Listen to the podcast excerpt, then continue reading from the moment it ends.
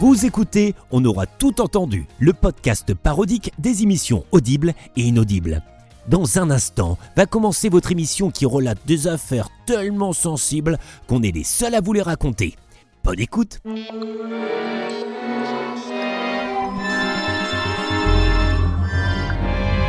Fabrice Truel, Affaire chatouilleuse. Aujourd'hui, dans Affaire chatouilleuse, je vous raconte l'histoire de l'incroyable meurtre d'un chasseur. Une affaire dégueulasse avec du sang partout comme on aime. Ça va être chouette. En régie à la technique, Régis, il s'occupe de la réalisation. Affaire chatouilleuse, ça commence maintenant.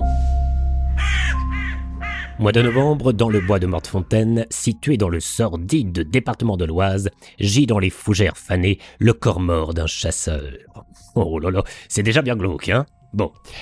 Au milieu du thorax du chasseur, un impact de balle. C'est pas beaucoup un impact. On va dire qu'il y en a trois. Voilà, c'est mieux. Mais alors, qui a tué ce chasseur? Le corps est celui de Gilbert Larsou, il est connu dans la région pour être un grand chasseur. D'ailleurs, les têtes de ses trophées de chasse décorent les murs de son salon. Sanglier, cerf. On y trouve aussi le chien de son ami Jules, accroché à côté de son ami Jules. En fait, son salon, c'est un peu le muséum d'histoire naturelle du Beaujolais. Bien. Sur les ordres du commandant, le corps du chasseur est transporté pour une autopsie. Hum, voilà, j'aime ça les autopsies. C'est comme quand je joue au docteur Maboul. J'adore ce jeu. Sauf que tu vois, Régis, dans la vraie vie, quand t'enlèves les entrailles, ça ne fait pas bip bip quand tu touches les bords. Bref, l'autopsie révèle un taux d'alcoolémie de 2 grammes, mais c'est légal puisqu'il manipulait son fusil à pied et non en voiture. Mais soudain, le médecin légiste, alors en pleine tentative de ventriloquie avec le corps de la victime, chacun se détend comme il peut, on n'est pas là pour juger, réalise que quelque chose ne va pas. L'orientation de l'impact de balle indique que le coupable se tenait au niveau du sol. La police décide alors de fouiller cette hostile forêt de Mortefontaine. Non, Régis, Régis, j'ai dit la forêt. Régis, la forêt hostile. Manger. Mais, Ceci est mais mon non, corps. pas une hostile. Hostile, une forêt hostile.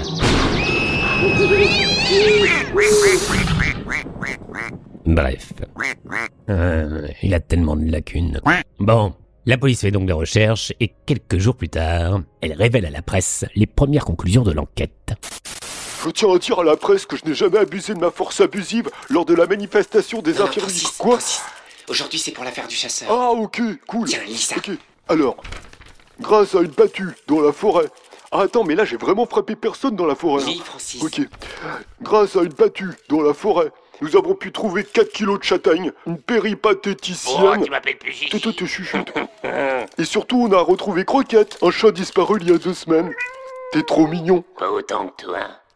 Des questions? Bon, la police fait chou blanc. Les amis du chasseur sont en colère. Ils crient à l'injustice. Où est le Ricard? À l'assassin J'ai le Ricard. Ils décident alors de faire une descente dans la forêt. Pour eux, le coupable est ici, c'est sûr. Et là, stupéfait, venu de tous les fourrés, ça tire à mitraille. La police intervient immédiatement sur les lieux et découvre l'impensable. Le journal de 20 heures en fait son ouverture.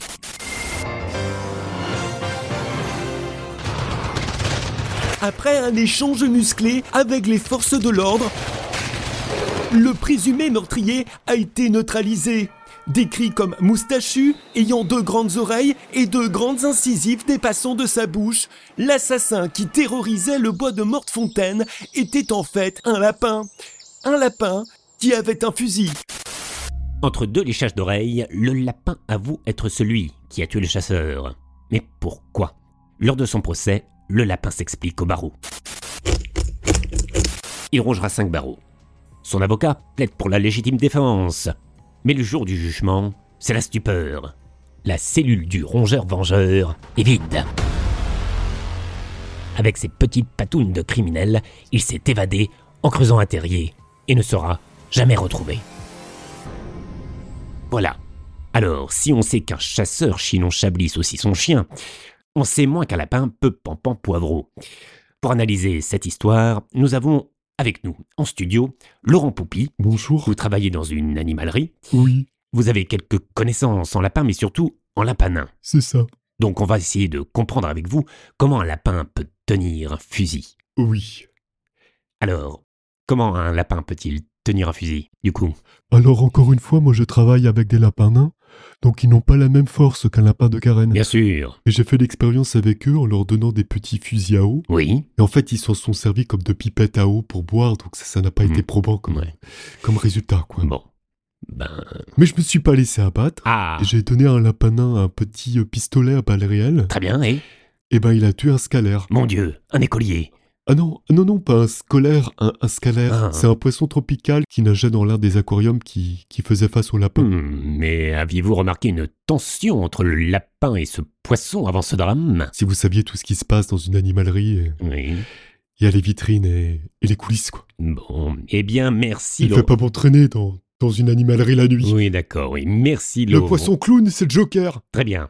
Quant à vous, chers Et auditeurs... moi, je suis une chauve-souris. Oui, chers auditeurs... J'ai régné l'ordre. À bientôt, donc, pour un nouveau numéro d'Affaires chatouilleuses. Vous avez déjà été piqué par une araignée?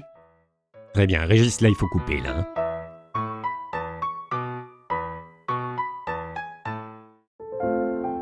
Vous venez d'écouter un épisode de On aura tout entendu. Si vous avez aimé, eh bien il faut en parler. Faut pas rester avec ça tout seul. Il y a sûrement d'autres gens, comme vous, qui vont aimer et il n'y a pas de problème avec ça. Alors, comment faire le premier pas? Eh bien, ça peut commencer par un like, un partage. Certains hurleront peut-être le nom du podcast dans la rue, tagueront des murs, voire loueront un avion puis lâcheront des stickers par le hublot. C'est, aussi selon vos moyens, bien sûr. Moi, c'est Anthony Noël, le créateur de ce podcast parodique des émissions audibles et inaudibles. Il faut savoir que On aura tout entendu, c'est aussi des extraits et des bonus sur Instagram, YouTube et, et, tout le tutti quanti. D'ici là, je vous dis à bientôt pour un nouvel épisode. Bisous.